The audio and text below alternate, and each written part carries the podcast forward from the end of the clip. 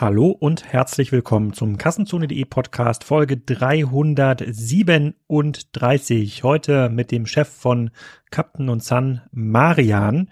Captain und Sun wird dem meisten von euch ein Begriff sein, ist eine Lifestyle-Marke aus Köln, sehr bekannt für ihre coolen Uhren Rucksäcke und Sonnenbrillen. Auch ein Unternehmen, was Spriker einsetzt, aber darum soll es in diesem Podcast nicht gehen, sondern darum, wie man eigentlich so, ein Unternehmen aufbaut, wie wichtig das ganze Thema Influencer Marketing noch für Captain und Sun ist, wie viele Leute arbeiten eigentlich im Marketing und im Tech-Team. Da hat Marian viele spannende Antworten gegeben und ruft am Ende auch noch auf, äh, sich bei Captain und Sun zu bewerben, weil da gibt es ganz viele offene Jobs. Ich verlinke auch das Jobprofil beziehungsweise den Link zur Jobseite nochmal in den Show Notes, könnt ihr nochmal reinschauen. Und apropos Jobs, Captain und Sand sind nicht die einzigen, die suchen, sondern mein Kumpel Nils, mit dem ich ja eTribes gegründet habe, eine Digitalberatung. Die suchen auch 50 bis 100 Leute, hat er mir gesagt. Da könnt ihr mal auf die eTribes Jobseite gehen. Ähm, da können diejenigen, die sich jetzt vielleicht nicht mehr so wohl fühlen in ihrem ähm, Job bei McKinsey, BCG und Co., die noch ein bisschen jünger sind, die digital verstehen, haben jetzt eine Chance, sich umzuorientieren. Aber es gibt auch links und rechts davon ganz, ganz, ganz, ganz viele Stellen, ähm, die dort ausgeschrieben sind, vom äh, Manager Digital Transformation bis zum Product ähm, Owner, ähm, aber auch einige Werkstättenstellen sind dort offen. Also schaut da mal rein. Und wenn ihr gerade schon mal auf der Jobsuche seid, schaut auch mal rein bei Spryker. Wir suchen auch noch über 100 Leute in diesem Jahr. Ich mache ja einmal die Woche mit unserem Team so ein Update. Wo stehen wir eigentlich im Hiring-Prozess? Welche Stellen sind schon gefüllt?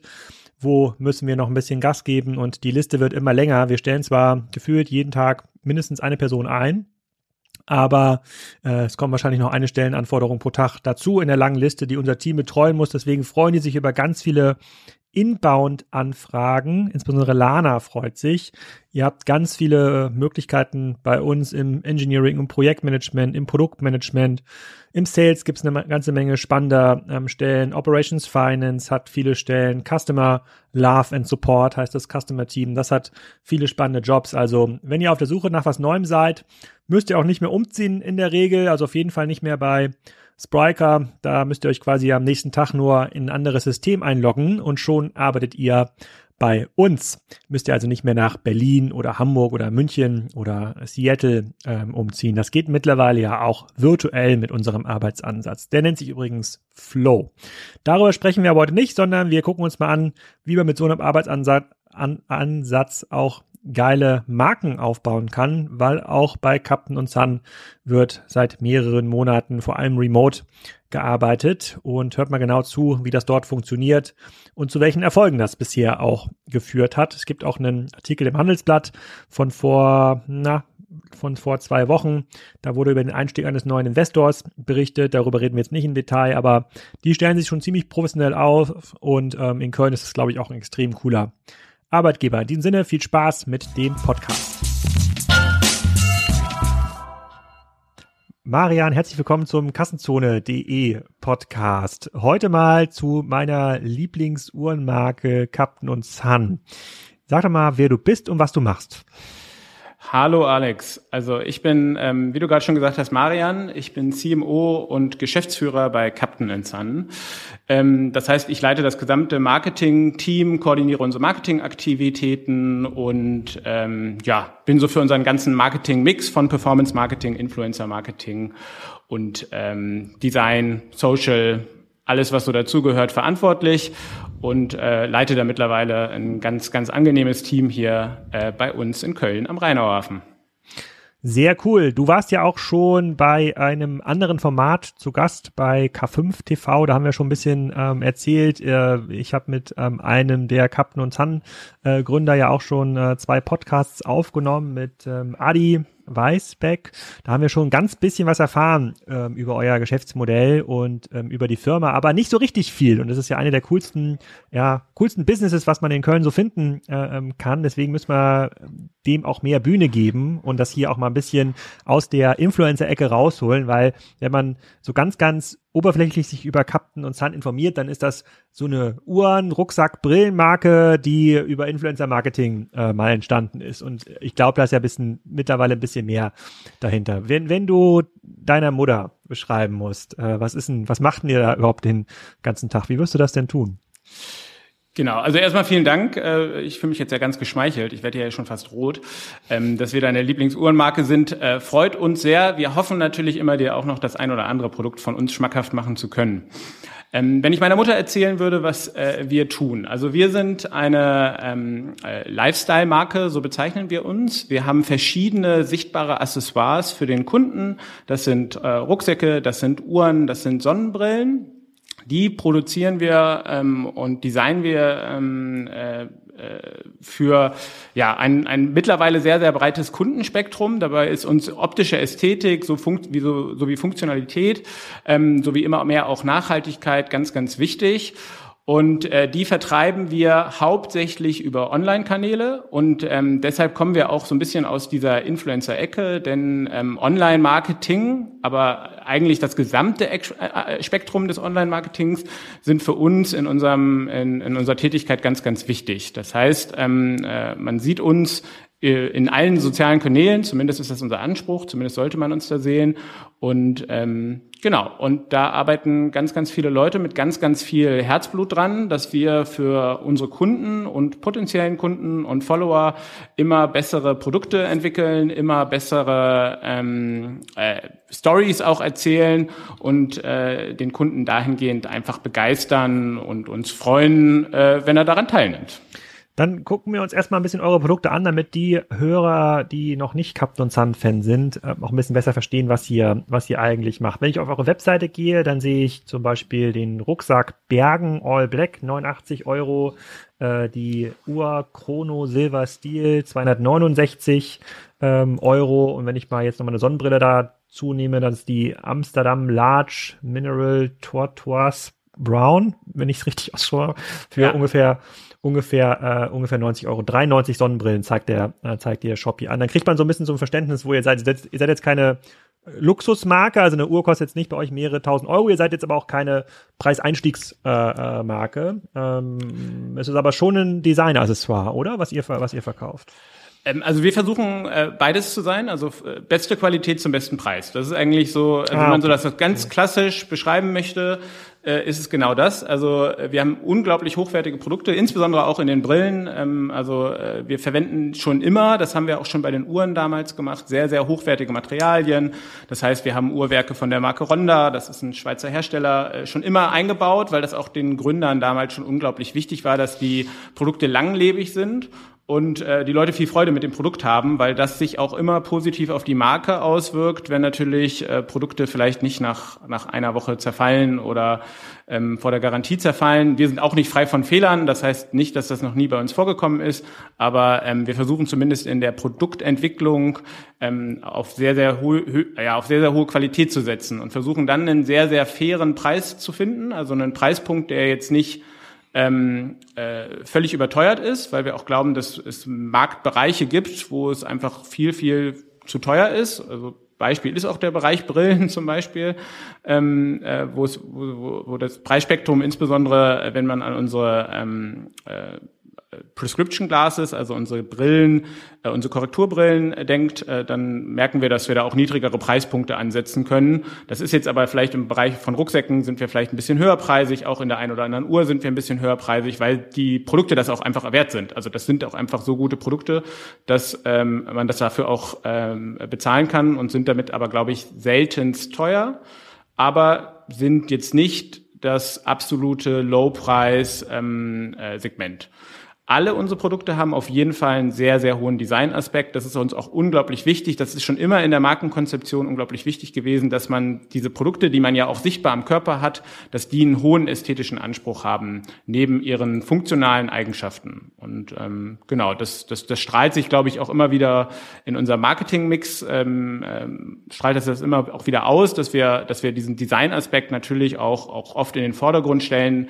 Je nach Medium geht es aber auch mehr um Funktionalitäten und, und andere Produkteigenschaften. Hm.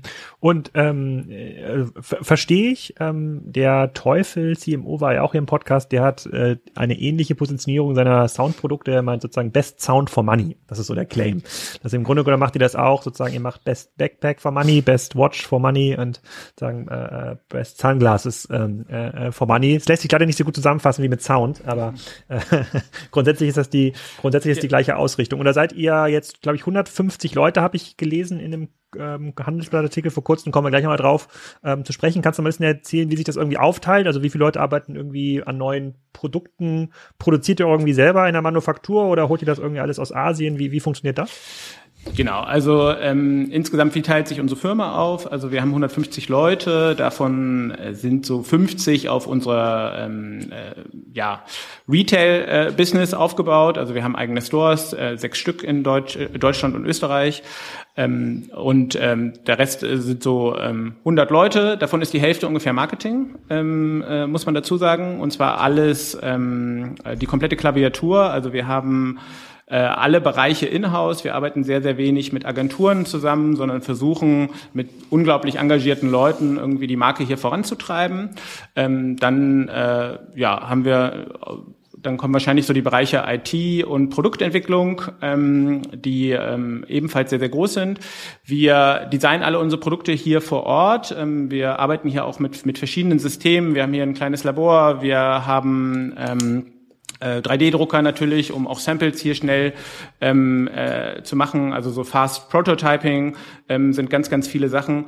Ähm, produzieren tun wir in, ähm, in, in Asien, also in China ähm, äh, ausschließlich. Ähm, also äh, da haben wir uns früh für entschieden. Wir haben mal woanders produziert. Das hat uns aber von der Qualität einfach nicht gepasst. Und wir sind da bei Shenzhen, das ist bei Hongkong, sehr, sehr zufrieden mit der Produktqualität. Ähm, äh, wir hatten unsere Sonnenbrillen damals, das ist vielleicht eine ganz interessante Geschichte, mal in Italien produziert, weil wir dachten, okay, wir wollen viel, viel europazentrierter werden. Äh, die Qualität war aber einfach nicht gut genug. Das fing schon an, dass die Labels nicht richtig draufgedruckt waren und allem drum und dran. Und wir wollten damals dann, haben wir dann nach anderen Produzenten gesucht, sind äh, wieder in Asien fündig geworden, wollten, wollten unser Warenlager quasi mitnehmen, unser Material. Und dann hat er gesagt, nee, das macht leider meine Hightech-Maschinen kaputt ähm, äh, das nehmen wir nicht. Und dann mussten wir das, ja? äh, dann mussten wir das äh, wegschmeißen. Also das, das ist jetzt, äh, das klingt jetzt äh, ein bisschen verrückt, aber wir sind da sehr, sehr zufrieden mit der Produktqualität. So, äh, das mhm. Prototyping machen wir hier, haben auch da ein Sample-Labor.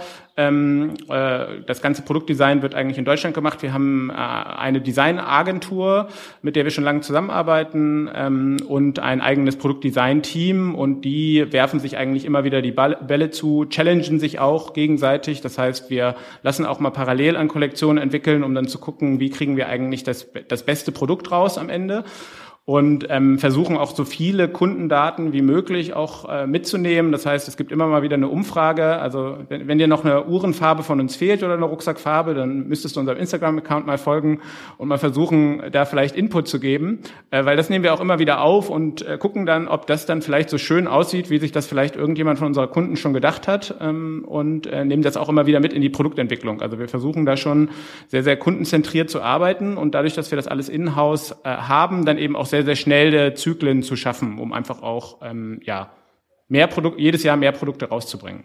Wie, wie, wie schnell tauscht sich das Sortiment dann durch? Also wie viel Produkte habt ihr jetzt in Summe? 90 Sonnenbrillen, nicht ganz so viele Rucksäcke wahrscheinlich, aber bestimmt so viele Uhren. Ähm, genau, also wir haben so um die 500 Produkte. Ähm, äh, das Produktsortiment tauscht sich gar nicht so schnell aus. Also wir sind natürlich im, im Mode- und Accessoire-Bereich. Das heißt, äh, es gibt immer wieder saisonale Artikel oder Sachen, die aus der Saison gehen, aber die Zyklen sind ein bisschen länger als jetzt in Fast Fashion. Das heißt, wir reden schon über mehrere Jahre, wie so ein Produkt, wenn es gut gelaufen ist, sich einfach auch hält. Also das heißt, ähm, die Styles tauschen sich nicht ganz so schnell aus, wie das jetzt in, in, in schnelleren Modegeschäften äh, oder in schnelleren Businessmodellen ähm, äh, wäre.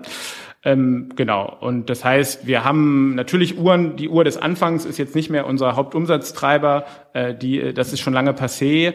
Ähm, und ich würde immer so sagen, zwei, drei Jahre ähm, ist so ein sehr, sehr guter Zyklus. Manche auch vier, fünf Jahre merken wir auch, dass die dann immer noch funktionieren. Äh, den Bergen, den du da vorne siehst, ähm, das ist ein, sehr, sehr gutes Produkt von uns. Das funktioniert immer noch sehr gut. Das wird 2018 im äh, ja im August gelauncht ungefähr. Also mhm. das Das das ist spannend, das mit der Produktion ist spannend zu hören. Dass, ähm, der Tim Cook war ja mal in den Medien, als äh, Donald Trump gefordert hatte, dass Apple seine Produktion wieder nach in die USA verlagert. Und er meinte ja dann, wären die iPhones aber viel schlechter und viel teurer, man würde diese Produktionsqualität in den USA ja gar nicht mehr aufbauen ähm, können in der, in der, in der Skalierung, wie sie in Asien äh, möglich ist. Und du sagst, das ist jetzt nicht nur für Hightech-Produkte wie ein iPhone der Fall, sondern ähm, auch für eine Sonnenbrille, wahrscheinlich auch für, ähm, wahrscheinlich auch für einen, einen Rucksack. Ist das auch auch so, dass es total schwierig ist, dieses Niveau in Europa zu finden ist unglaublich schwierig, also auch insbesondere auch in der Skalierung, die wir natürlich auch vorhaben. Und äh, es sind auch, also so eine Sonnenbrille ist schon teilweise Hightech, wenn man sich mal anguckt, wie die gemacht wird. Also wir verwenden Acetat, das ist ein sehr biegbares äh, Material, das ist ähm, ein Biomaterial, also ist aus, aus Baumwolle äh, eigentlich entwickelt. Und das muss erstmal eingebrannt werden. Du brauchst die Formen, die Samples, ähm, also das alles eigentlich so gut in der Produktionsstrecke hinzukriegen, dass diese ganzen biegbaren Teile da sind. Dann werden die Sand abgestrahlt halt, ähm, da gibt es so super viele, auch echt hochtechnologische Produktionsschritte. Also das ist jetzt nicht ähm, ähm, am Ende des Tages äh, alles reine Handarbeit oder so, sondern da, da gibt es einfach auch sehr, sehr viel Technologie, die dahinter steht in der Produktion. Und das findet man in der Skalierung, äh, also in China eben einfach sehr, sehr gut mittlerweile. Das muss man einfach auch so sagen. Mhm. Okay, und du hast gerade gesagt, von den 100 Leuten, die da vor Ort sind, 50 sind da im, äh, im, im Marketing. Äh, was um Gottes Willen machen denn 50 Leute bei einem Mittelständler in Köln im Marketing den ganzen Tag? Ja, also äh, oder habt ihr festangestellte Influencer? Das könnte natürlich auch sein. Ja. Ähm, äh, haben wir nicht. Ähm, nee, also wir haben wir haben große Teams. Also das ähm, das größte Team ist äh, wahrscheinlich das Performance Marketing. Das äh, teilen wir äh, sehr sehr breit auf. Das das ist dann alle Social Ads, also alles Social Advertising, Google Advertising, äh, Native Advertising, ähm, alles was sonst so datengetrieben ausgesteuert werden kann. Also unser E-Mail Marketing sitzt da auch drin. Ähm, und ähnliches. Dann haben wir einen großen Bereich Influencer Marketing. Da geht es natürlich viel um Kompetenzen in der Verhandlung, Kompetenzen im People Management und ähnliches. Das ist natürlich auch so ein traditionell großer Bereich bei uns. Ähm, äh, unser Gründer Fabian De Venter hatte da äh, ja damals so ein bisschen den Kniff mit und hat eben auch dieses Team äh, aufgebaut. Ähm, genau, dann äh, gibt es natürlich Design-Teams, äh, die sich um sowas kümmern. Mittlerweile dann B2B und Retail-Marketing, äh, Leute, die sich kümmern. Dann haben wir ein Social- und Content-Creation-Team, also dass wir immer interessante Inhalte auch geben äh, über alle sozialen Kanäle und äh, dann kommt man, dann gibt's noch ein paar Leute, die da drüber sitzen und ein paar Leute auch zu managen haben und äh, mich, mich, mich eingeschlossen. Ähm, und äh, ja, dann kommt man, äh, dann kommen, dann kommen die schon zusammen und arbeiten sehr, sehr fleißig und sehr, sehr akribisch und haben, langweilen sich auch nicht. Also es ist eher so, dass wir immer nach, nach neuen Leuten auch suchen, weil wir einfach äh, echt noch viele Projekte vor uns haben. Ich glaube, wir können da auch noch richtig, richtig viel machen. Und äh, die Grenze bei uns ist eigentlich gerade eher der, die Zeit als der Arbeitseifer der Leute, weil ähm, die, die, die sind, äh, ja, die sind sehr, sehr gut ausgelastet. Sehr gut. Okay, wir reden gleich nochmal so ein bisschen, was die genau machen und wie sich auch die Kanäle verändert haben. Vielleicht nochmal kurz zur Struktur und auch zum, ähm, ähm, zum Aufbau von Captain. Ist das eine Marke, die im Wesentlichen in Deutschland oder im Dachraum äh, bekannt ist oder gibt's euch auch in Frankreich, Italien, ähm, UK? Seid ihr dort ähnlich erfolgreich? Ich, ich, die letzten Umsatzzahlen, die ich so gesehen habe, war so Richtung äh, mittlerer achtstelliger Betrag, so 50 Millionen, stark wachsend. Ähm, macht ihr das alles in Deutschland? Genau, also machen wir nicht alles in Deutschland. Ein Großteil ist allerdings immer noch traditionell äh, Dach. Äh, wir sind auch noch eine Dachmarke. Man muss dazu sagen, dass die Wachstumsraten seit zwei, drei Jahren, wo wir uns auch Internationalisierung mehr auf die Fahne geschrieben haben, deutlich höher sind in, in Frankreich, in den Benelux-Staaten, in UK, in Italien. Also die Wachstumszahlen sind höher. Das, die, aber die absolute Ausgangsbasis war in Deutschland eben einfach auch schon so hoch, dass, ähm, dass, dass man da ein kleineres relatives Wachstum braucht, um trotzdem sehr, sehr stark zu wachsen. Ähm, das heißt, wir internationalisieren, ähm, äh, aber sind noch nicht so erfolgreich wie in Deutschland. Also das, äh, das muss man sagen, das muss man einfach so sagen. Okay, da kommen wir gleich dazu, wie ihr in den anderen Märkten auch neue Kunden findet. Wenn ich die äh, sozusagen den Gründungsmythos von Captain richtig im Kopf habe, da war das ja irgendwie so, dass die Gründer sich irgendwie mal eine schicke Uhr bauen wollten. In der Erzählung, wie sie heute getan wird, ging es gar nicht darum, eine große Firma aufzubauen, sondern man wollte nur ein gutes Produkt äh, äh, bauen und hat es dann an Influencer verteilt. Und damals war Influencer-Marketing ja noch so billig, da konnte man quasi für ein Mittagessen äh, eine Million äh, Views bekommen, so gefühlt. Ja, äh, äh, und so ist das alles gestartet vor noch nicht so langer Zeit, vor sechs Jahren. Ihr seid zeitgleich mit Spiker ungefähr äh, ähm, ähm, gestartet. Jetzt kannst du mit dem Gründungs Mythos ein bisschen aufräumen. Äh, wie ist es denn wirklich gewesen? Was ist denn da zuerst entstanden und wie hat sich denn das erste Produkt im Markt verteilt? Also so falsch ist das gar nicht. Ähm, also das ist äh, eigentlich genau die Geschichte. Also die Jungs, ich kenne ich kenn die auch aus der Uni, ich habe selber an der Uni Münster studiert, ähm, die haben äh, sich irgendwann überlegt, okay, wir wir wollen mal äh, eine Uhr haben. Also es ging damals noch um eine Uhr. Insbesondere damals, weil der, der Fabian, glaube ich, viel auf Alibaba unterwegs war. Ähm, und dann hat er sich gesagt, warum soll ich mir jetzt eine teure Swatch holen, wenn ich doch mir einfach was ansampeln lassen kann? Und dann kriege ich erstmal günstig eine Uhr. Das Schlimmste, was passieren kann, ist, dass ich für einen günstigeren Preis eine Uhr gekriegt habe.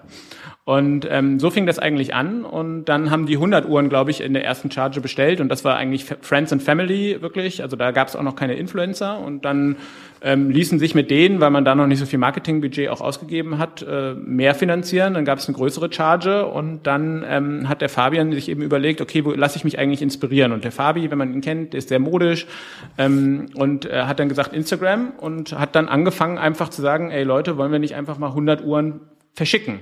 Also einfach, wir schicken den Leuten das zu und vielleicht posten die das, vielleicht noch nicht. Also das war noch gar nicht so, wir machen jetzt irgendwelche Verträge, sondern wir schreiben den mal bei Instagram und dann, vielleicht wollen die ja auch eine Uhr haben einfach. Also vielleicht freuen die sich ja über eine Uhr. Und damals haben sich noch alle super über die Uhr gefreut und gesagt, ja cool, zeige ich zu meinem Outfit. Und da war Instagram damals ähm, auch so eine Plattform, da haben alle immer kommentiert, um zu wissen, was die Leute getragen haben. Also das war eigentlich die, die Nachfrage war eigentlich, ist eigentlich auch da, nach Influencer-Marketing ist so entstanden, dass die Leute eben gefragt haben, hey, wo hast du das eigentlich her?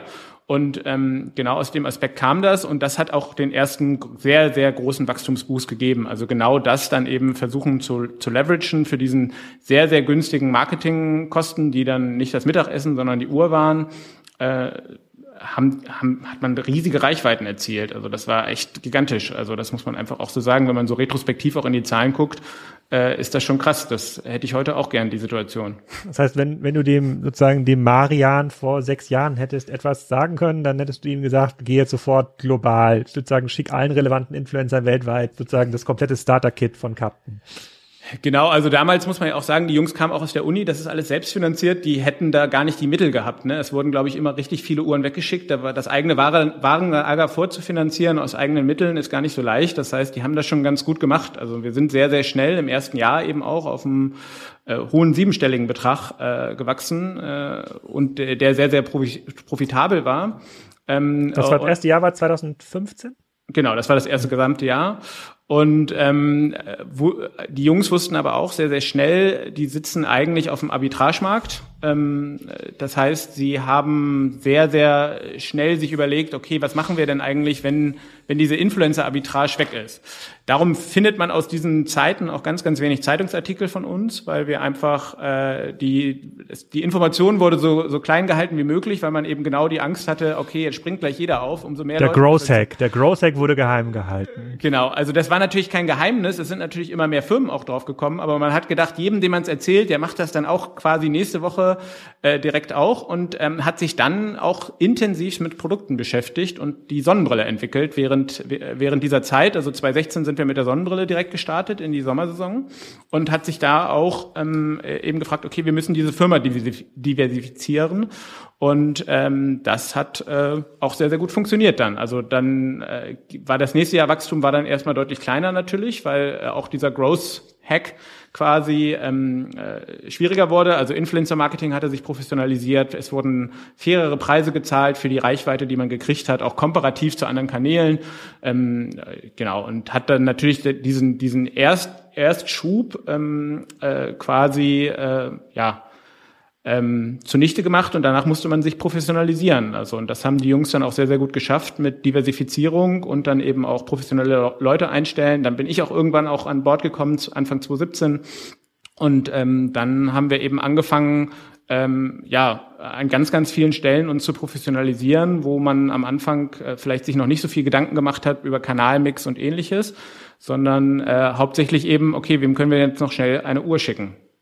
Hm, ich, ich, ich habe gerade so ein bisschen mit überlegt, ich habe ja so mein kleines Side-Project hier, tassenzone.com, das kennst du wahrscheinlich nicht, da sammle ich so Sprüche von ja, Innenstadtverliebten, ähm, äh, die dann so ein bisschen Historien, eine Historiensammlung werden. Äh, da kannst du dann Tassen kaufen wie das Gute findet Innenstadt, ja, oder für Herzlichkeit gibt es keine App oder das ist nicht meine Abteilung. Also Dinge, die man in der Innenstadt hört. Jetzt überlege ich mir natürlich, ob ich das auch ein paar Influencern schicken kann, ob das dann irgendwie läuft und mein Spreadshirt-Shop hier äh, nach, nach, vorne, nach vorne geht. Das weiß ich doch nicht. Können wir vielleicht im Nachgang noch mal ein bisschen drüber, äh, äh, drüber reden. Aber äh, wir sind ja schon bei der Kanalfrage. Also woher kommen die Kunden? Am Anfang sind sie dann sehr organisch getrieben gekommen über, über Instagram. So heute habe ich das Gefühl, es ist bei es ist irgendwie teurer, Instagram-Werbung zu machen, als sozusagen TV-Werbung äh, äh, zu schalten. Die, wie wichtig ist, ist der, äh, sind sind diese Influencer-Kanäle noch für euch? Versus, du hast gerade gesagt, Performance Marketing ist auch ein Thema, bei dem ihr relativ groß ähm, seid. Oder gehört Instagram für dich schon in die Performance Marketing-Ecke, weil ihr das Ad-System von Instagram dann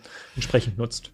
Äh, genau, also äh, im Performance Marketing sitzen auf jeden Fall Instagram-Ads und Facebook-Ads, also mhm. einmal äh, das zur Abgrenzung, also wir, wir ich taufe das eher modernes Performance Marketing, also die klassische Google äh, SEA Optimierung ist auch in dem gleichen Team, aber ähm, äh, Performance Marketing ist schon auch Aussteuerung über Instagram. Also der, das Influencer Marketing nimmt einen kleineren Teil ein und ist auch nicht mehr unser Hauptmarketingkanal, das muss man einfach dazu sagen, ist aber immer noch ein ähm, wichtiger Kanal für uns. Also da arbeitet auch ein super akribisches und starkes Team dran, ähm, diesen Kanal ähm, ja auch weiter auszubauen, auch performant zu halten. Ähm, das funktioniert eben auch einfach um, über gutes Beziehungsmanagement mit mit mit äh, wichtigen, relevanten ähm, ja Creatoren oder Influencern.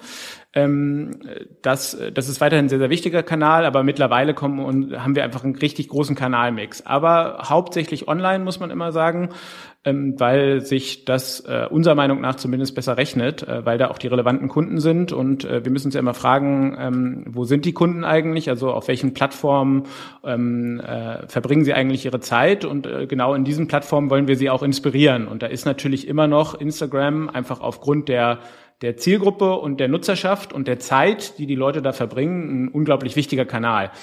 Das funktioniert nicht nur mehr über Influencer-Marketing, sondern natürlich auch über unsere organischen Social-Kanäle und genauso über das Performance-Marketing, wo wir dann eben versuchen, das Ganze über die einzelnen Plattformen oder Aussteuerungen beim Kunden gut zu orchestrieren, um vielleicht nicht immer doppelt und dreifach zu zahlen, sondern ähm, vielleicht die Leute vielleicht über einen organischen Post sehr günstig zu kriegen. Und für andere Leute sind wir in verschiedenen ähm, Steps ihrer, ihrer, ihres Kundenlebenszyklus vielleicht mit anderen Werbemitteln zu bespielen, die sie dann mehr zum Kaufen bringen. Funktioniert denn Instagram-Marketing, also Influencer-Marketing nach vorne noch? Man kann jetzt im einen oder anderen Digital-Podcast ja hören, dass es sich für große Influencer eigentlich gar nicht lohnt, ihre Marke für dritte Marken wie jetzt Captain und Sun preiszugeben, sondern einfach selber an, anzufangen, Uhren zu entwickeln. Also, also vielleicht kann man die Frage in zwei Sachen teilen. Also wenn du heute eine Pamela Reif noch ansprechen würdest, meine Lieblingsinfluencerin, äh, oder eine, wie heißt denn die andere da? Chia, Chiara, Chiara Ferragni, diese italienische Superinfluencerin, äh, da, die quasi jeden Teil ihres Lebens in die Plattform äh, ähm, stellt. So, ähm, kriegt man die heute eigentlich noch zu, zu sinnvollen ähm, Kosten? Also lohnt sich quasi so diese, die, diese ganz großen Millionen-Influencer, lohnt sich das noch? Beziehungsweise sagen die euch, äh, ja, Marian, gute Idee, aber lass doch mal lieber zusammen die Pamela-Uhr äh, äh, entwickeln. Die würde mir viel besser passen. Äh, ganz, ganz unterschiedlich, hängt ganz, ganz unterschiedlich auch von der Person ab. Also ähm, äh, deshalb kann ich das auch nur mit Jein beantworten, weil es immer genau auf den Case ankommt. Also ähm, natürlich äh, hat so ein Influencer auch gewisse Metriken, die wir uns angucken. Wir lassen uns komplett die Insights geben. Ähm, wir gucken uns auch an, wenn wir schon mal mit Leuten zusammengearbeitet haben, wie viel Traffic bringen die vielleicht auf die Webseite, wie können wir den leveragen, also das heißt durch andere Marketingkanäle vielleicht unterstützen. Ähm, und da muss man, glaube ich, für jeden, für jeden Creator, mit dem man da zusammenarbeitet, auch ja schon teilweise ein eigenes Konzept bauen oder eine eigene Strategie bauen, damit das sich lohnt. Und manchmal lohnt es sich auch nicht. Und dann arbeiten wir auch nicht mit denen zusammen, weil wir dann eben einfach auch sagen, okay, wir sind da jetzt auch an, dem, an der Grenze des Bezahlbaren. Das sind ja für uns Opportunitätskosten. Das heißt, ich könnte das Geld auch in einen anderen Kanal stecken, der dann komparativ ähnlich ähm, funktioniert. Ähm, dass, äh, dass dazu manche Influencer haben natürlich aber auch eine sehr, sehr große Reichweite und dann muss man eben gucken, äh, ist das eigentlich ein Kanal, der schon Influencer-Retargeting ist? Also unsere Marke ist ja dann vielleicht schon bei dem einen oder anderen bekannt. Und ist das eigentlich gar kein Kanal mehr, wo ich jetzt sagen kann, ähm, äh, ich, äh, ich erreiche jetzt Neukunden dadurch, sondern ist das vielleicht schon jemand, der so eine große Reichweite hat, wo man dann sagen kann, okay, das ist dann irgendwie ähm, Brand-Retargeting, weil wir die Leute, den Leuten wieder ins Gedächtnis gerufen werden, die uns eigentlich alle schon kennen, aber ähm, äh, dadurch könnten sich die Kosten eben rechnen. Ne? Das ist dann eben ein ganz klassischer Marketing-Business-Case, der eben bei uns öfter auch durchgespielt wird und auch für gerade große Investments äh, natürlich viel intensiver durchgespielt wird. Also wie, wie leveragen wir eigentlich am Ende den, den Traffic, der da ähm, der ankommt oder potenziell ankommt? Hm. Influencer Retargeting, das ist ein spannender, das ist ein spannender Begriff. Hast du da eine irgendwie, aber kann man vielleicht mal so eine Zahl nennen? Also wenn es ein Influencer bist, der so in euren Bereich passt, so ein bisschen Fashion, Lifestyle Influencer, 100.000 Follower in eurem Kernmarkt, vielleicht Dach, gute Aktivitätsraten, was immer heutzutage noch gute Aktivitätsraten sind. Nur um da ein Beispiel zu geben, also diese, diese, ähm, äh, wie, wie, wie hieß sie, die äh, Chiara, ja, die hat irgendwie gepostet, hier ist mein Baby, damit verlasse ich heute die, äh, die Klinik, da kommen so, das gefällt irgendwie zwei Millionen Personen. Also, wenn du sowas jetzt runtergebrochen auf so einen 100.000 Follower-Influencer hast, guten Aktivitätsraten und eine Kampagne mit denen machst, keine Ahnung, über einen Monat irgendwie paar Stories ich, mit, mit der, mit der Kaptenuhr, ähm, was immer da auch quasi der Output äh, ist. Worüber ja. reden wir? Reden wir über einen deutlich fünfstelligen Betrag? Ist man auch irgendwie vierstellig unterwegs? Ähm, auch, das ist, auch, auch das ist unterschiedlich. Ähm, äh, es liegt auch immer daran, wie wir mit den Leuten äh, äh, zusammenarbeiten. Also wir, es gibt manche Personen, mit denen wir echt lange zusammenarbeiten, auch super partnerschaftlich, super gut. Ähm, da machen wir vielleicht auch mal längerfristige Verträge mit den, äh, mit den Influencern, einfach um, um denen ein bisschen Risiko zu nehmen und ähm, äh, wir versuchen äh, ja, wir versuchen das auch zu leveragen, weil es gibt so, es gibt auch unterschiedliche Art von Traffic. Also manche Leute funktionieren eben beim ersten Mal sehr, sehr gut. Also das, und bei manchen braucht das eben auch so ein bisschen die, über die, geht das so ein bisschen über die Zeit. Und das ist eben auch hoch unterschiedlich für unsere Preisbereitschaft, weil wenn du jemanden hast, der vielleicht, äh, ich nenne das mal ein One-Shot ist, wo du sagst, ähm, ja, jetzt gebe ich einmal Geld aus und dann erwarte ich mir sehr, sehr viel Traffic und Umsatz und dann, ähm, dann, dann kommt das oder dann kommt das nicht. Das kann man ja danach bewerten. Also Test and Learn quasi. Oder wir haben eben Leute, wo wir schon wissen, was wir kriegen, und zwar einfach aus dem, also daraus, dass wir, dass wir den Traffic schon gemessen haben. Wir haben die Umsätze gemessen, wir haben alles gemessen, was wir daraus vielleicht noch leveragen könnten über Retargeting und ähnliches. Und wissen dann, ähm, ja, das ist er wert oder das ist er eben auch vielleicht auch nicht wert. Ne? Also das muss man dann eben auch sagen. Und da muss man dann auch mit den Leuten ins Gespräch gehen und dann eben sagen, okay, das lohnt sich für uns und das lohnt sich einfach leider nicht mehr für uns. Ähm, äh, da muss man ja auch an die eigenen Mitarbeiter denken ähm, und äh, an die Firma und dann sagen, ja, wir würden gerne mit dir zusammenarbeiten, aber nicht, nicht zu dem Preis. Und ähm, das sind ganz, ganz unterschiedliche Gespräche. Ich will das jetzt, also ich will jetzt mich auch von der Summe so ein bisschen drücken natürlich, das merkst du. Aber ähm, das liegt aber ja, auch daran. Warte, ich habe noch ein paar Fragen. Das können wir dann auch später triangulieren. Da, da, da, das kriegen wir schon noch hin. Aber ähm, das liegt aber auch daran, dass ich dir jetzt gar keine nennen könnte, weil es wirklich super unterschiedlich ist. Ähm, und das kann ich auch nicht an einer Engagement Rate oder ähnliches festmachen. Hm, okay. Lassen wir mal kurz das Thema Influencer-Kanäle äh, äh, beiseite und überlegen mal, welche weiteren Kanäle für euch relevant sind. Ich habe gesehen, ihr habt auch Stores. Ähm, das war wahrscheinlich jetzt 2020 nicht euer bestperformender ähm, Kanal. Aber warum habt ihr Läden?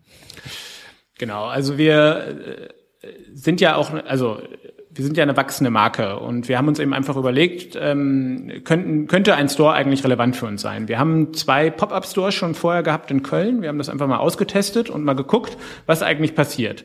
Also kannibalisiert der Offline-Umsatz unseren Online-Umsatz? Welche Leute kommen da überhaupt rein? Ähm, wer kauft denn da eigentlich? Und haben festgestellt, dass viele Leute unsere Marke einfach auch nicht kennen. Also weil wir eben auch in sehr, sehr klaren Medien drin sind. Das heißt, für uns war das Ganze erstmal so ein, so ein Experiment und dann haben wir gesagt, okay, zu, der, zu dem richtigen Preis in der richtigen Lage würden wir eigentlich mal einen Store ähm, aufbauen können. Der Business Case gemacht, haben wir gerechnet und gesagt, okay, weil am Ende des Tages ist so ein Store ja auch ein Marketingkanal für uns. Einerseits ist er sehr sichtbar, wenn er in einer guten Lage ist oder in einer einigermaßen guten Lage. Ne? Da gibt's ja auch Bewertungen, wie, wie, wie Lage aussehen sollte. Ähm, und ähm, äh, das, da, da können dann eben Leute hin, die einerseits entweder ähm, andere Zahlungsmethoden wollen, die sie online nicht haben wollen. Also keine Ahnung, ein 16-Jähriger hat vielleicht nicht immer eine Kreditkarte und noch nicht sein PayPal-Konto, will jetzt aber vielleicht einen Rucksack für die Schule von uns haben. Das heißt, der hat auch eine Anlaufstelle, weil er, weil er Taschengeld gekriegt hat und äh, das einfach noch äh, ein Barmedium ist teilweise.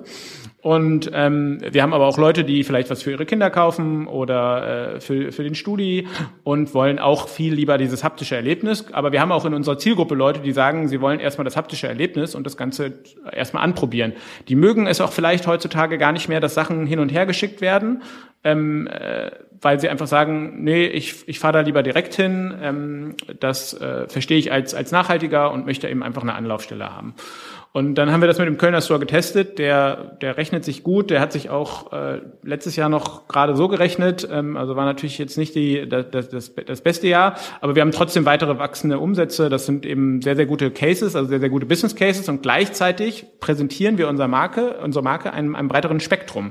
Weil diese Stores sind auch so ein bisschen Erlebnis. Also wenn du mal in einem warst, ich glaube, Hamburg ist als nächstes bei dir in der Nähe, in der Schanze ähm, da, äh, da, das ist eben einfach auch ein, auch ein cooler Laden, also wo man einfach auch die Marke noch mal ganz, ganz anders haptisch erleben kann.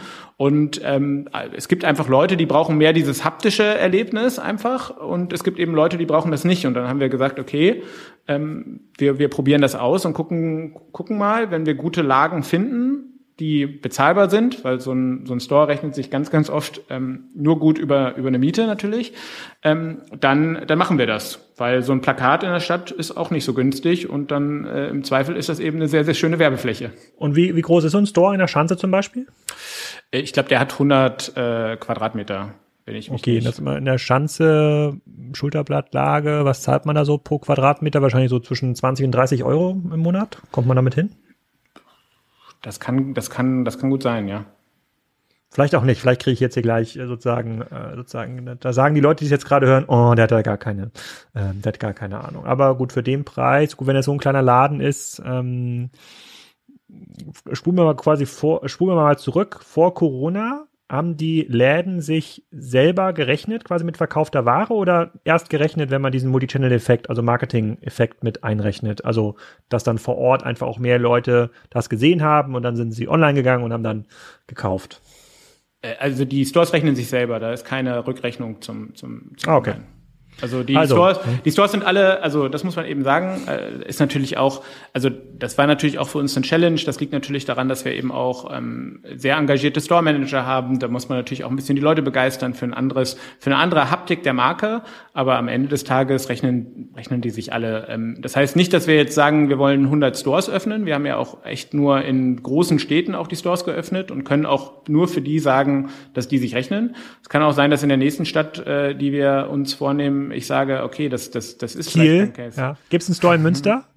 Es gibt keinen Store in Münster. Wir, wir suchen da immer, wir suchen da immer wieder nach, aber ähm, äh, ja, okay, teuer. überall Fahrradläden drin. Ja, dann wird man da, wird man da, wird man verdrängt. Okay, ähm, stationärer Kanal verstehe ich. Dann vielleicht noch klassische Kanäle für euch als Markt, die dürften ja auch relevant sein. Also es dürfte sich ja lohnen, irgendwelche Nischensendungen zu, zu sponsoren und da dem, damit die Captain-Marke ins Gedächtnis der Zuschauer zu bringen. Habt ihr das mal probiert? Ähm, genau, also wir haben jetzt mal Out of Home probiert. Wir sind so ein bisschen experimentierfreudig, auch was, äh, was, was Podcast-Werbung angeht zum Beispiel und gucken da mal, welche Effekte wir, wir hebeln können. Das wäre dann so, das wären aber so B2C-Podcast wie, keine Ahnung, festen Flausch. Ich kenne nicht so viele B2C, also irgendjemand, wo zwei Leute äh, quatschen, ja, oder es, es wäre, Hack. Genau, ja. es wäre jetzt nicht Kassenzone. Also die, das ah. waren jetzt, es, das waren jetzt, also noch nicht vielleicht, ne? Also vielleicht kannst du mich, du kannst mich ja im, im Nachgespräch vielleicht von der Hörerschaft überzeugen, ähm, von der von der käuferstarken Hörerschaft. Ja. Ähm, äh, vielleicht ist das auch eine Zielgruppenerweiterung für uns. Die haben schon äh, alle, die, da ist schon alles die äh, Patek Philippe und die Rolex am Arm. Ich weiß nicht, ob da noch eine, eine Kappen oder neben passt. Für, vielleicht für die Frau. Hm, mal gucken. Äh, vielleicht aus Designaspekten. Genau. Ähm, ähm, genau. Also äh, wir, wir gucken immer nach anderen Medien und auch nach anderen Kanälen. Also natürlich, also als, Mar also als Marke muss man in, in jedem Kanal zumindest experimentieren und gucken, ob das funktioniert. Ist natürlich unglaublich wichtig, dass die Marke auch zu dem Kanal passt. Ne? Also das ist das Gleiche wie, wir, wir haben vorhin über Influencer-Marketing lang gesprochen, dass, dass unsere Produkte auch zum Influencer passen, ist eben unglaublich wichtig. Also äh, für dein Tassenbusiness würde ich dir nicht empfehlen, jedem Influencer eine Tasse zu schicken. Das ist wahrscheinlich nicht relevant, sondern vielleicht eher den Kaffee, Kaffeetrinkenden, äh, die das auch gut in in Szene setzen können, die vielleicht auch die nötige Bildqualität haben. Und so genauso ist ja auch mit anderen Marketingkanälen. Nicht jeder Marketingkanal wird für uns die gleiche Effektivität haben, allein aus unserer Markenhistorie, allein aus unserem Produktportfolio, ähm, äh, wie, wie andere. Und wir experimentieren da sehr viel rum. Wir sind sehr experimentierfreudig, also Test and Learn ganz viel. Also das heißt, wir haben auch immer Testbudgets im Marketing, um zu gucken, was könnten wir eigentlich noch machen, wie könnten wir andere Leute erreichen, wie könnten wir andere Leute begeistern. Das hängt aber auch immer am, am Medium und auch an unseren eigenen Kompetenzen. Also Bild-Text-Kombinationen liegen uns äh, teilweise besser als noch das Medium Voice. Also das, das äh, ist einfach schwieriger für uns, weil wir uns einfach noch nicht so stark mit beschäftigt haben. Hm. Verstehe ich. Also die verschiedenen Medien testet ihr gerade aus. Es funktioniert im Grunde genommen gut ähm, für euch. Ihr habt noch ein relativ großes ja, Wachstumspotenzial auch im, äh, auch im deutschen Markt. Äh, da kann man wahrscheinlich ja auch mehrere hundert Millionen Euro mit einer äh, mit so einer Lifestyle-Marke äh, machen. Bleibt man mal kurz bei der Profitabilität der einzelnen Produkte. Dadurch, dass ihr das ja selber ownt, also ihr, äh, ihr habt jetzt nicht die, nicht die Fabrik, sondern das macht ihr, ähm, das lagert ihr aus, aber ihr macht das Design, äh, ähm, ihr ihr bezahlt selber das Lager, ihr holt das aus äh, China, kümmert euch um den vor Ort ähm, Versand. Kann man da davon ausgehen, dass ihr auch ähnliche Margen habt wie so klassisch vertikalisierte ähm, Hersteller? Also wenn ihr so einen Rucksack für 300 Euro ähm, verkauft in euren Online-Shop oder im Laden, da bleiben dann auch in der Regel im DB1 schon deutlich über 100 Euro bei euch hängen. Tja, wie kommen Sie da jetzt raus? Ne? Wie, wie komme ich, komm ich, komm ich da jetzt raus? Also, ähm, ähm, äh, ja, also äh, wir haben natürlich mehr Marge als ein Händler, das ist, glaube ich, klar, ähm, äh, wenn man so in der klassischen Handelslogik ist, weil wir natürlich die Produkte own und genau diese Ma dieses diese Arbitrage zwischen unserem eigenen Einkaufspreis und dem, was wir vielleicht in einem B2B-Case äh, verkaufen würden, das äh, das finanziert quasi unser, unser, unser Marketing und auch quasi die, ähm, die Leute, die hier sitzen und eben engagiert an den Produkten arbeiten, ja. Und natürlich ist es ein risikoreiches Business, weil es alles vorfinanziert ist. Das heißt, wir hantieren natürlich mit mehr Risiko, als jetzt, äh, wenn wir ein reines B2B-Geschäftsmodell hätten, weil wir dann schneller die Ware loswerden und der muss sich ja am Ende äh, darum kümmern, dass das vertreibt. Ähm, wir müssen natürlich auch Marketing machen und äh, würden wahrscheinlich aber auch ganz anderes Marketing machen, also auch in einer ganz anderen Marketinglogik denken als in einem, äh, in einem äh, D2C-Modell.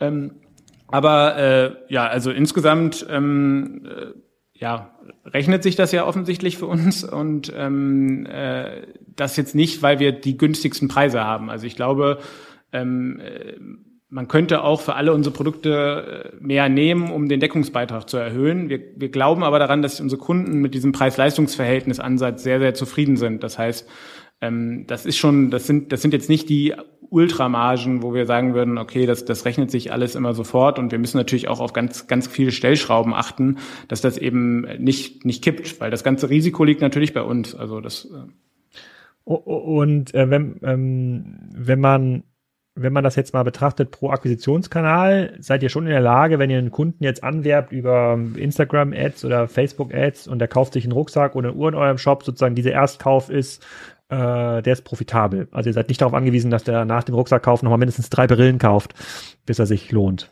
Nee, genau. Also unser Anspruch ist immer, Erstkauf profitabel zu sein und Natürlich freuen wir uns, wenn der Rucksackkäufer dann drei Brillen kauft und da arbeiten wir auch intensiv daran, ähm, die Lifetime zu erhöhen. Auch, auch das ist natürlich ein Grund für Produktexpansion, weil du brauchst jetzt nicht alle jedes Jahr oder mehrfach im Jahr äh, eine neue Uhr. Ne? Also das muss man eben einfach auch so sagen. Das heißt, natürlich ähm, äh, ist unser Portfolio auch so gestrickt, dass du Cross-Category eben auch äh, in der gleichen Marke kaufen kannst.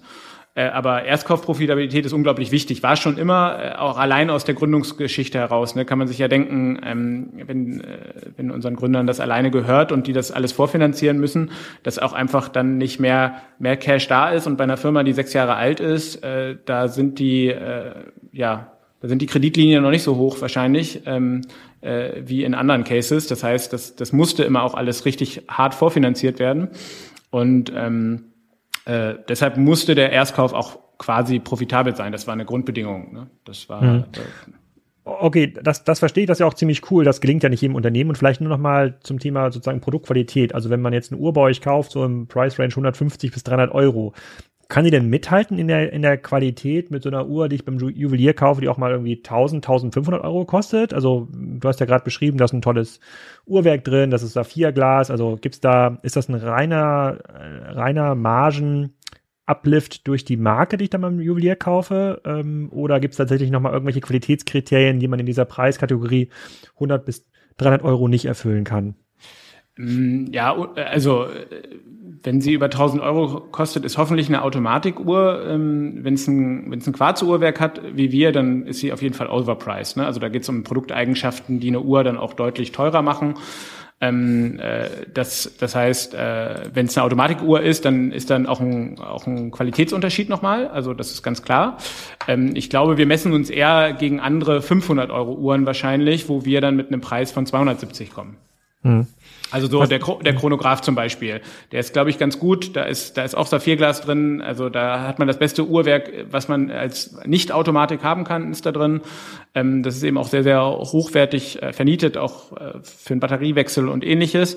Ähm, das heißt, äh, die ist, äh, das ist eine, einfach eine richtig, richtig super Uhr und die hält sich eher mit Uhren, die ja 100, 200, 300 Euro drüber liegen bei einem, bei einem klassischen, bei einem klassischen Händler. Also mhm. da, da bin ich auch so bold und sage, das, das stimmt auch. Also das ist auf jeden Fall, da, da machen wir echt richtig gute Produkte.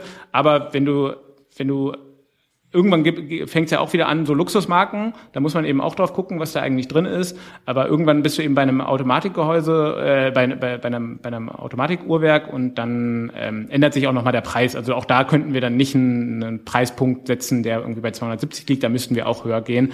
Das ist aber für unsere Kundengruppe aktuell noch nicht relevant, aber wir überlegen auch immer mal wieder in die Richtung, da noch hochwertiger zu gehen. Dann würden wir wahrscheinlich nachziehen und wir hätten dann hoffentlich eine der, der günstigeren Automatikuhren. Also das ah, okay, also eine Captain Black oder was auch immer, das ist, das ist schon noch. Das, das finde ich ganz, finde ich ganz spannend. Da würde, glaube ich, der eine oder andere Kassenzone-Hörer durchaus mal äh, sagen, sich, äh, sich freuen über eine, über eine Erstedition. Äh, schöne Grüße an Thomas Lang nach Zürich an dieser Stelle.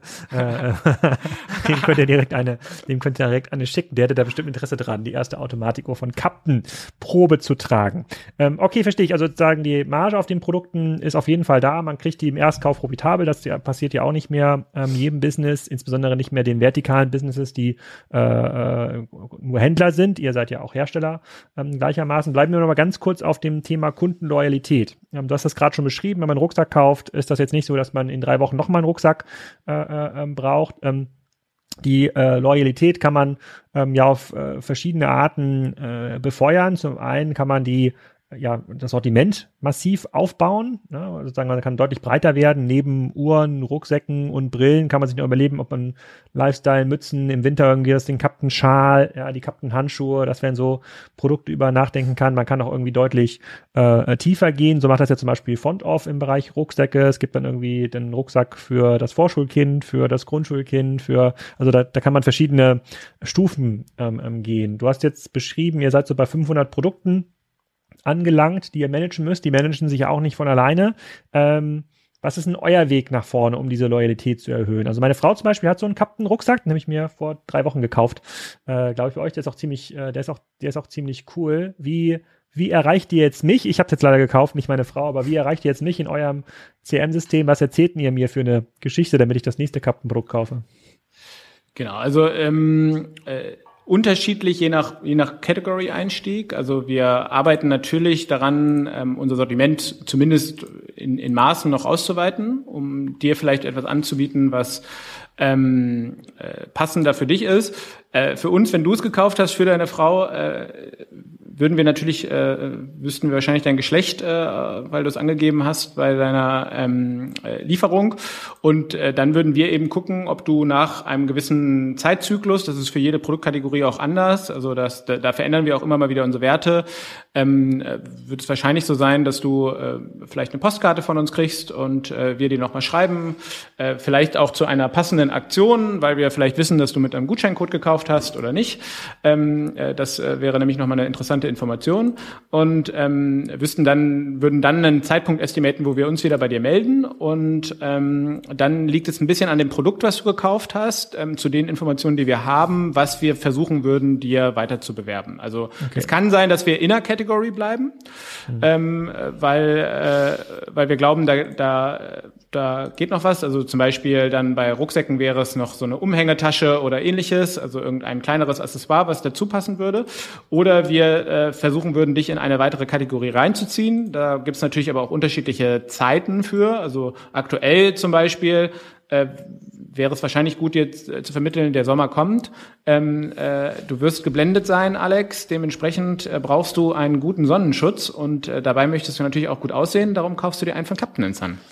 Okay, es, der Rucksack ist übrigens das Modell Finn Navy Blush. Sieht ziemlich cool aus, äh, fühlt sich auch extrem gut an. Auf der Webseite steht äh, strukturiertes, feinstes veganes Tech-Material. Sehr gut. Ich werde das auch mal verlinken, nochmal in den Show Notes, wenn da jemand Interesse hat, äh, äh, seiner besseren Hälfte was Gutes zu tun. Den Rucksack kann ich auf jeden Fall empfehlen. Die Frau hat sich sehr, äh, die hat sich sehr, äh, sehr gefreut. Okay, also ähm, ja, die Journey verstehe ich. Die würden auch andere Händler so beschreiben, andere Hersteller so beschreiben. Was den meisten dabei aber schwerfällt, ist das auch zu machen. Weil äh, so richtig cool automatisieren lässt sich das nämlich gar nicht, weil diese Journey, die du gerade beschrieben hast, ist schon sehr, sehr individuell. Also jetzt, ja, man kann quasi festlegen, im, zu Ostern kriegen alle die Sonnenbrillen. Werbung, also alle Kunden, die Männer sind und im letzten halben Jahr gekauft haben, bekommen irgendwie Newsletter X. So, das klingt jetzt erstmal nach einem einfachen Vorgang, ist aber total kompliziert, weil man eigentlich 50 dieser Journeys machen müsste und sie gegeneinander vertestet. Wie macht ihr das? Ähm, äh, genau, also du hast ja mal gefragt, was, was machen die ganzen Leute bei uns im Marketing? Ähm, Aha. Ja, un, un, un, unter anderem sowas. Also ähm, wir sind ja, glaube ich, auch noch nicht die besten Retention, also das fällt immer in den Bereich Retention-Experten bei uns, aber wir ähm, ist auf jeden Fall ein sehr, sehr erwachsener Bereich. Genau, und wir testen dann eben, äh, wenn es digitale Medien sind, dann ist es ein bisschen leichter zu testen für uns. Also wenn es jetzt keine Postkarte ist oder ähnliches, was eben diese Retention anfeuern soll, dann kriegen wir das eigentlich relativ schnell ausgewählt ausgewertet, wie welche Journey funktioniert. Und ähm, wir starten immer mit einer Hypothese, äh, ganz klar irgendwie, keine Ahnung, die, und die Kohorte, das und das Segment ähm, sollte als nächstes das machen. Äh, da kann man auch komplexere Modelle nehmen. Da, da gucken wir gerade so ein bisschen rein, ob man da mit, ähm, mit so mit so heuristischen ähm, oder statistischen Modellen ähm, näher drankommt. Also wird man auf jeden Fall, aber ob die, ob die dann auch in der Aussteuerung praktisch sind, wird man dann sehen. Ähm, äh, gucken wir eben, was als nächstes wahrscheinlich ist. Und dann gucken wir erstmal, ob wir Käufe damit treiben und wie viele Käufe wir damit treiben und ob wir mit äh, der mit der Alternative dieses Testes, also das das lässt sich ja, also es lassen sich ja Segmente splitten auch, auch relativ gerade, auch im E-Mail, gerade im E-Mail-Bereich lassen sich gleich ganz gut Segmente splitten. Und dann gucken wir einfach mal, ähm, wenn wir eine Kohorte haben, nämlich die Backpack-Käufer aus einem gewissen Zeitraum, äh, die noch nichts anderes gekauft haben, was eigentlich am Ende des Tages mit denen passiert, wenn wir den äh, Newsletter für die Sonnenbrillen schicken. Und dann schicken wir einen für die Sonnenbrillen und einen für unsere Umhängetaschen. Und dann, ähm, ja, rechnet man mal den Umsatz gegen. Und äh, wenn das, wenn das, es gibt dann ja auch Signifikanzniveaus, das heißt, dann kannst du gucken, wie viel mehr Umsatz du wirklich gehoben wirst, ob das ein richtig, ob das ein richtig sauberes Testszenario war ähm, oder ob man überhaupt was gehoben hat. Und ähm, Genau. Äh, typischerweise machen wir aber innerhalb solcher Tests noch Creative Tests. Also das ist dann so ein mehrstufiges Testmodell, wo wir, wo es eher da, und da sind wir auch sehr, sehr oft dabei, eben zu gucken, ja, den, den Alex, den begeistern wir gar nicht äh, vielleicht mit ähm, äh, ja, mit dem Finden, weil das ist eigentlich auch gar nicht sein Rucksack, sondern der braucht so eine, der braucht so eine Creative Journey, wo man dann sieht, was kann der Rucksack eigentlich alles etc. versus keine Ahnung reine Lifestyle-Bilder versus ähm, äh, versus nochmal eine Variante der Lifestyle-Bilder. Ähm, und das das passiert typischerweise ähm, parallel, weil diese ganze ähm, Ansprache der Leute, das ist eben so komplette, das ist das ist das ist aber auch in unserer Marken-DNA, dass wir sehr sehr viel testen, was Leuten eigentlich gefällt, also was was du optisch visuell gerne haben würdest, wie du eigentlich visuell zu dem Kauf kommst. Ne? Also das ist eben auch der Grund, warum dann generell im Performance Marketing bei uns ähm, so viele Leute sitzen, weil wir eigentlich konstant Creative Testing machen. Also es gibt eigentlich keine Zielgruppe, die nicht, die nur mit einer mit einer Variante von irgendwas bespielt wird. Das gibt es einfach nicht bei uns, sondern es ist eh immer ähm, äh, es ist eh immer ein Test, also alles wird quasi gegen zumindest eine, Vari eine, eine weitere Variante getestet und es, es muss immer hypothesengetrieben sein. Das heißt, es ist zumindest eine Hypothese, warum denn diese andere Variante eigentlich besser funktionieren könnte. Und das ist eigentlich so generell der Fall und das ist natürlich im CRM-Bereich auch der Fall. Da aktuell fällt es uns noch so ein bisschen schwieriger, weil wir mussten erstmal so ein bisschen technisch auch aufholen, muss man fairerweise sagen, um, äh, um da überhaupt hinzukommen. Das war, das ist im Retention-Bereich eben schwieriger als jetzt in der reinen Performance-Ad-Aussteuerung äh, Tests aufzusetzen.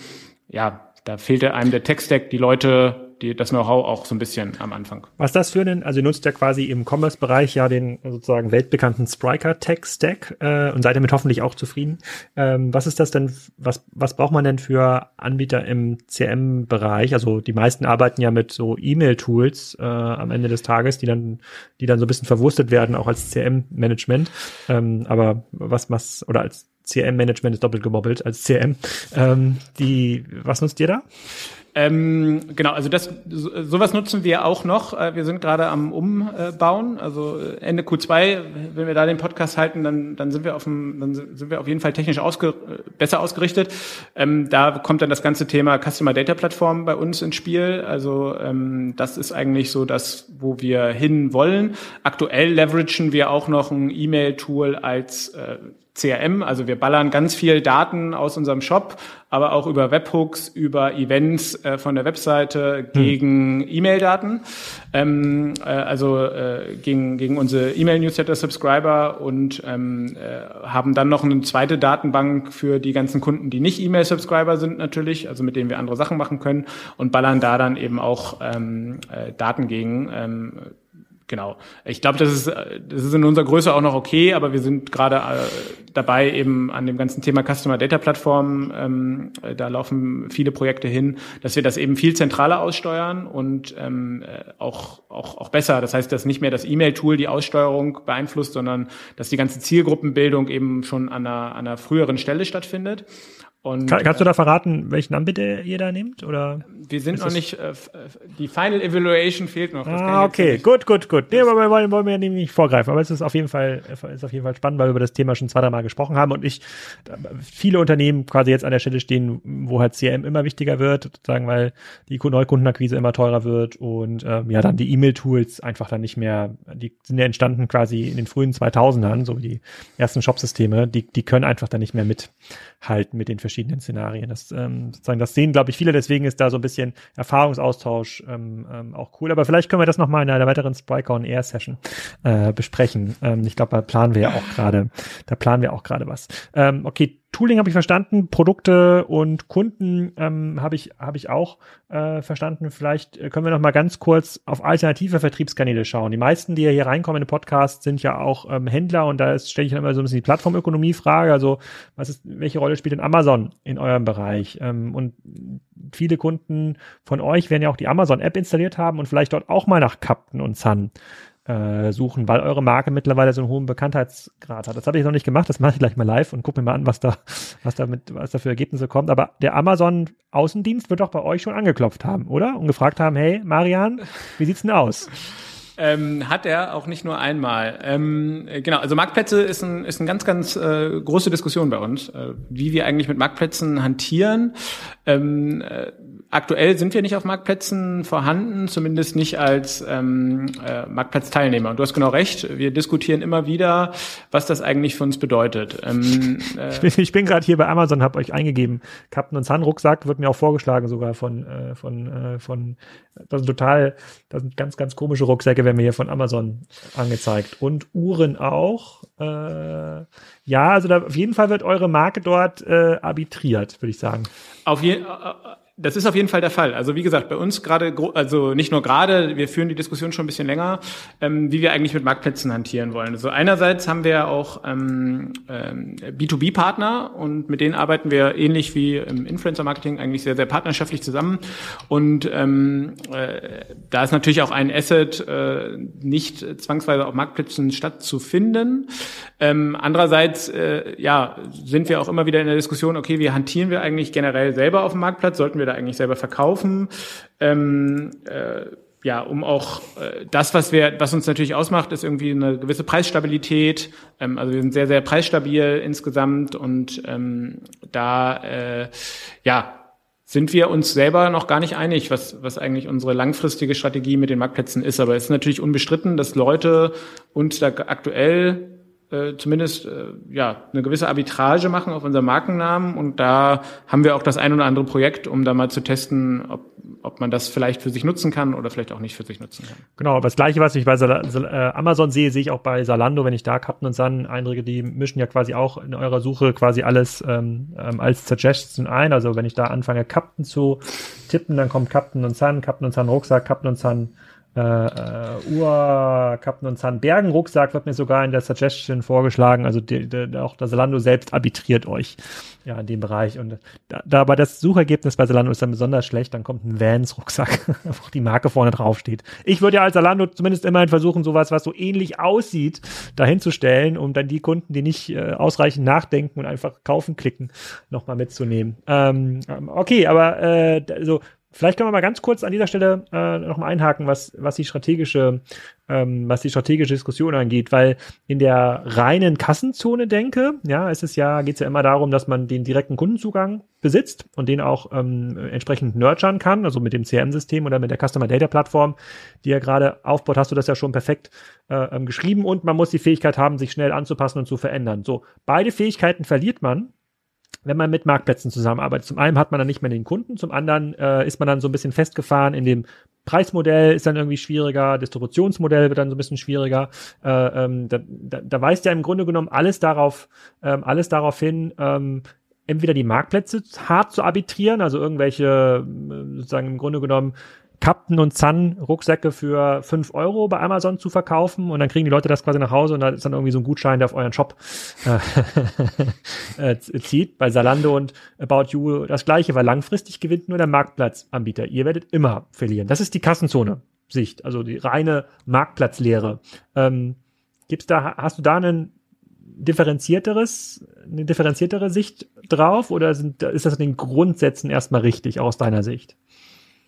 Also in den, in den Grundsätzen würden wir die teilen. Das ist ja auch einer der, einer der Gründe, warum wir nicht auf Marktplätzen sind. Ne? Also wenn wir, wenn wir nicht zumindest die, die gleiche Sorge hätten oder zumindest ähm, in Teilen deine Aussage teilen würden, dann müssten wir da ja direkt verkaufen. Ne? Dann gäbe es ja eigentlich gar keinen Grund, da nicht zu verkaufen. Ähm, genau, das ist eben auch die große Sorge bei uns und auch die große Diskussion. Also wir sind uns da, wie gesagt, auch, auch, auch, auch selber nicht hundertprozentig einig, was jetzt, ähm, wie wir jetzt agieren. Wir evaluieren das Thema gerade sehr, sehr groß nochmal für uns und ähm, machen da nochmal eine strategische Roadmap, weil man kann die, die Macht der Marktplätze auch nicht weg diskutieren am Ende des Tages. Ähm, auch die Wachstumszahlen, die die haben, kann man nicht wegdiskutieren.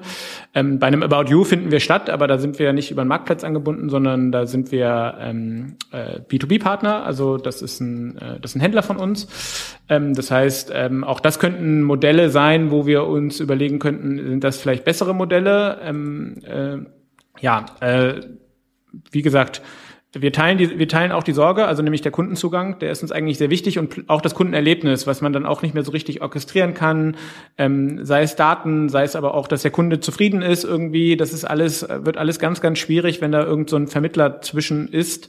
Ähm, äh, ja, das, das Sucherlebnis auch, also ähm, äh, dann, dann kommen wir ja auch direkt in den Kampf. Ähm, jetzt kann ich da Kappenprodukte hochladen, dann muss ich aber auch gleichzeitig meine Search-Amazon-Aktivitäten äh, hochfahren. Also äh, drumherum würde ich ja nicht kommen, weil dann wird zwar vielleicht nicht mehr unser Markenname arbitriert, aber dann muss ich selber auch für bezahlen, um oben bei meinem Markennamen zu stehen, weil sonst sind die ersten drei Suchergebnisse oder die ersten fünf. Ich weiß gerade gar nicht, wie, wie viele es sind, das weißt du wahrscheinlich alle, besser. Also alle, die man organisch sehen kann. Also wenn man das Fenster öffnet, ist alles bezahlt. Ja, genau. Momentan sind es, glaube ich, drei. Ja. So, das ist ja auch dann, und das ist eben auch das Risiko. Also ich, wir könnten natürlich da uns onboarden und dann ähm, da dahingehend die Überlegungen strecken, müssten aber gleichzeitig ja dann uns um den ganzen Search-Bereich auch kümmern. Das heißt, das ist natürlich jetzt gar nicht so schnell und einfach gemacht, ähm, wie man sich das vielleicht ähm, vorstellt oder wie vielleicht auch Amazon das advertise. Nichtsdestotrotz haben die natürlich Leute, die, wie du schon sagst, direkt in der Amazon-App sind und auch relevante Kundengruppen für uns sein könnten. Und, mhm. ähm, und, ja. und beschränkte Sortimente? Also könntest du einfach nur drei Prozent deines Sortiments, das würde ja ausreichen, um das Thema Captain Rucksack, Captain Uhr, Captain Sonnenbrille zu erschlagen. Also wenn ich jetzt so, also ich bin ja quasi äh, mit Tarek verbandelt, aber wenn ich jetzt sozusagen aus deiner Sicht argumentieren würde, würde ich ja About You immer nur also gute Produkte geben, aber ein ganz, ganz limitiertes äh, Sortiment auch nicht über den Marktplatz dann anbinden, damit die Leute dann merken, ah, aber ich habe ja diese andere Uhr gesehen bei der Pamela Reif, äh, dann suche ich nochmal im Internet. Ja, also wie der Tarek dann mit seinen ähm äh, was sind das, Wäschekörben bei Amazon macht. Genau. Ja, genau. Genau. Äh, ja, also äh, das sind natürlich, äh, also das sind natürlich Gedanken, die bei uns rumspielen. Ich, ich, kann dir noch nicht sagen, in welche Richtung es geht, dann würde ich auch zu viel verraten. Ähm, äh, ich glaube, wenn wir, wenn wir ein Jahr nochmal den Podcast machen, dann haben wir mit Sicherheit irgendwas mal ausprobiert und dann könnte ich dir besser sagen, was, äh, was da unsere beste Strategie ist, einfach. Also äh, hm, okay, ja, es, äh, ja, es ist, es ist nicht, es ist nicht einfach, aber ich glaube, man muss bei der, man muss, man darf quasi die zentralen beiden Säulen, sozusagen Geschwindigkeit und Kundenzugang, die darf man nie aufgeben. Dann ist es, äh, dann ist man mittel- bis langfristig auf jeden Fall weg vom Fenster. Ja, auf jeden Fall auch, wie die Marke dargestellt wird und ähnliches. Ne? Das ist ja uns ja unglaublich wichtig, ähm, wie wir auch dargestellt sind und auch das äh, sehen wir jetzt äh, in einem, sehen wir jetzt in äh, Fremdshops vielleicht nicht immer in, der, in dem Maße gegeben, wie wir uns das vielleicht auch einfach wünschen würden. Und das mhm. ist natürlich auch ein anderes Markenerlebnis, was die Kunden dann haben. Und vielleicht werden die nie wieder Käufer, weil sie ein Markenerlebnis erstmal hatten, was nicht unseren Ansprüchen genügt. Also das ist ja auch noch die Gefahr.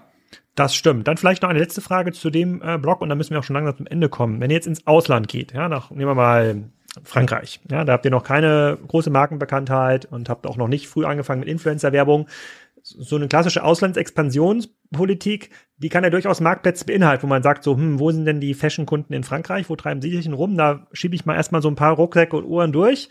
Also gucken, wie das, äh, äh, wie das ankommt. Ist das eine Strategie, die du teilen würdest? Oder würdest du sagen, nee, wir müssen schon Schuster bleibt bei deinen Leisten. Wir fangen jetzt hier an, die richtigen Influencer zu finden. Wir fangen an, die richtigen Kanäle äh, äh zu finden und verkaufen weiterhin direkt. Auch eine Strategie, die wir diskutieren, aber auch nicht so umgesetzt haben. Also wir machen noch Schuster bleibt bei deinen Leisten. Das liegt natürlich aber auch daran, ich habe dir ja gesagt, unser Team ist sehr, sehr ausgelastet. Also die, die langweilen sich nicht. Und ähm, ich, also ein Marktplatz ist eben auch, äh, den, den müsste man auch ein bisschen pflegen, also per se erstmal. Also um da gut zu sein, sage ich ja auch schon, da müsste man sich direkt mit dem, den Werbemaßnahmen auch beschäftigen.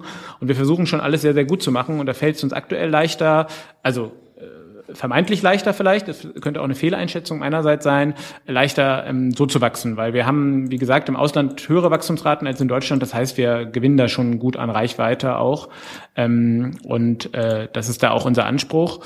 Nichtsdestotrotz, ja, also kann, kann auf jeden Fall eine Strategie sein, äh, sich mal auf dem, auf dem Marktplatz zu sneaken oder auch äh, im B2B-Bereich. Wir arbeiten ja auch mit B2B-Partnern zusammen. Das ist zwar ein kleinerer Teil unseres Business, aber ähm, das ist ja da, genau das Gleiche, ähm, um, ob man vielleicht an den einen oder anderen B2B-Partner direkt verkauft, um da eben auch Markenbekanntheit zu haben und ein gewisses Vertrauen. Also das ist ja oft dann ja das, was, was so eine Marke auszeichnet, ist das Vertrauen, was man ihr gibt.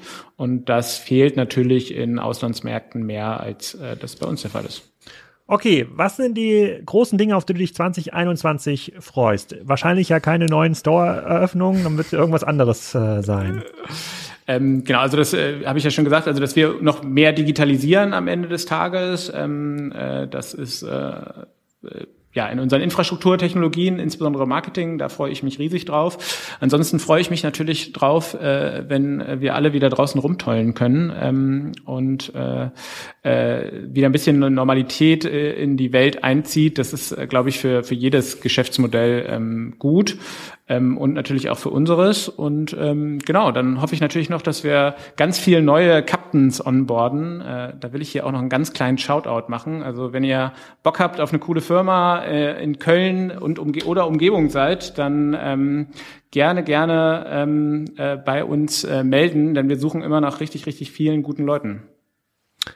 Ja, sehr gut. Ähm, da verlinken wir am besten auch nochmal die Captain und Sun Jobseite gleich in den, äh, in den Shownotes. Vielleicht noch zwei Worte zu Corona. Man hat ja die Vermutung gehabt am Anfang von Corona, dass dann Leute nur noch irgendwie mit äh, sozusagen Schlabber, Schlabberhosen äh, und alten T-Shirts zu Hause rumlaufen und gar kein Lifestyle äh, mehr kaufen. Und ihr seid ja eine Lifestyle-Marke. Also man kauft ja auch eure Produkte, um die zu zeigen. Guck mal, ich habe eine neue Uhr, ich habe eine neue Brille. Äh, einen Rucksack braucht man vielleicht nicht, wenn man nicht so oft zur Arbeit ähm, äh, pendelt. Hat euch das stark getroffen oder konntet ihr das kompensieren? Ähm, dadurch, dass wir so diversifiziert sind, auch in den Kanälen, konnten wir das kompensieren. Also ich, äh, uns geht's gut, ähm, sage ich mal, den Umständen entsprechend. Aber du hast genau richtig äh, unser Portfolio analysiert. Also die Rucksäcke haben gerade in dem ersten Teil der Krise am, am, äh, am größten Ausschläge durch, durch, durch diese, mhm. äh, diese Umweltbedingungen gezeigt, weil den Rucksack auch, auch gerade Uni, also gerade zur Uni gehen, sich einen neuen Rucksack am, am Unistart zu holen, das ist jetzt schon das dritte Mal in Folge bleibt das so ein bisschen weg. Ähm, das, das sehen wir schon. Wir haben äh, allerdings nicht so massiv, dass wir jetzt sagen würden, okay, wir sind da jetzt, wir unterschreiten da jetzt irgendwie groß unsere Pläne oder so, sondern das ist eher Opportunity, die uns so ein bisschen ausbleibt an der einen oder anderen Stelle. Ähm, und wir können das eigentlich ganz gut kompensieren durch die, durch die Tiefe des, des Produktportfolios, was wir jetzt mittlerweile haben. Alles klar. Sehr cool. Also coole Marke, cooler Shop, coole äh, Vertriebsstrategie, wie ich äh, finde, kann man sich von Captain einiges ähm, abschauen. Mittlerweile viel mehr als ein kleiner, äh, eine kleine Influencer-Marke aus Köln, sondern äh, ein ganz solider Mittelständler mit Wachstumsraten im deutlich zweistelligen äh, äh, Bereich. Da dürften also die die 100 Millionen Mark ist, glaube ich, nicht mehr so lange, äh, äh, nicht mehr so lang äh, ähm, weg. Dann äh, ähm, sehen wir uns hoffentlich demnächst auch bei Spriker on Air, wenn ich das äh, richtig gelesen habe in der äh, äh, in der Planung. Und dann wünsche ich dir ein erfolgreiches 2021. Dankeschön, Alex. Das wünsche ich dir auch. Das war's. Ich hoffe, ihr kauft den nächsten Rucksack, die nächste Uhr, die nächste Sonnenbrille bei Marian. Und wenn ihr dort nicht fündig werdet, schaut doch mal in meinem kleinen Side-Project Tassenzone vorbei. Auf tassenzone.com sammle ich ja jede Woche Sprüche, die mir aus dem Einzelhandel zugetragen werden, beziehungsweise Sprüche über den Einzelhandel. Da sind so exquisite Tassen dabei wie wenn es da nicht steht, haben wir es auch nicht. Ein Spruch, den ihr sicherlich schon mal bei Karstadt gehört habt. Den gleichen Spruch habt ihr vielleicht dort auch schon mal gehört. Das ist nicht meine Abteilung. Dann ein extrem motivierender Spruch einer Kampagne aus äh, Westdeutschland rund um das Thema Innenstadt. Die haben nämlich gesagt, das Gute findet Innenstadt. Könnt ihr jetzt auch auf einer Tasse gedruckt kaufen. Digital kann nicht inspirieren, auch ein Tassenaufdruck. Salando verdient kein Geld, der Klassiker eigentlich hierbei. Kassenzone aus dieser Tasse trinke ich jeden Morgen äh, meinen Kaffee. Und äh, für Herzlichkeit gibt es keine App. Das eignet sich natürlich besonders schön auf einer roten Emaille-Tasse. Also schaut da mal rein, tassenzone.com. Die Gewinne und Erlöse aus Tassenzone gehen natürlich den Rettungsfonds der Innenstädte zu. Das sei nochmal dazu gesagt. Da zweige ich mir keine müde Mark ab. In diesem Sinne, bis nächste Woche gibt's auch wieder einen spannenden Gast, aber da müsst ihr noch ein bisschen warten.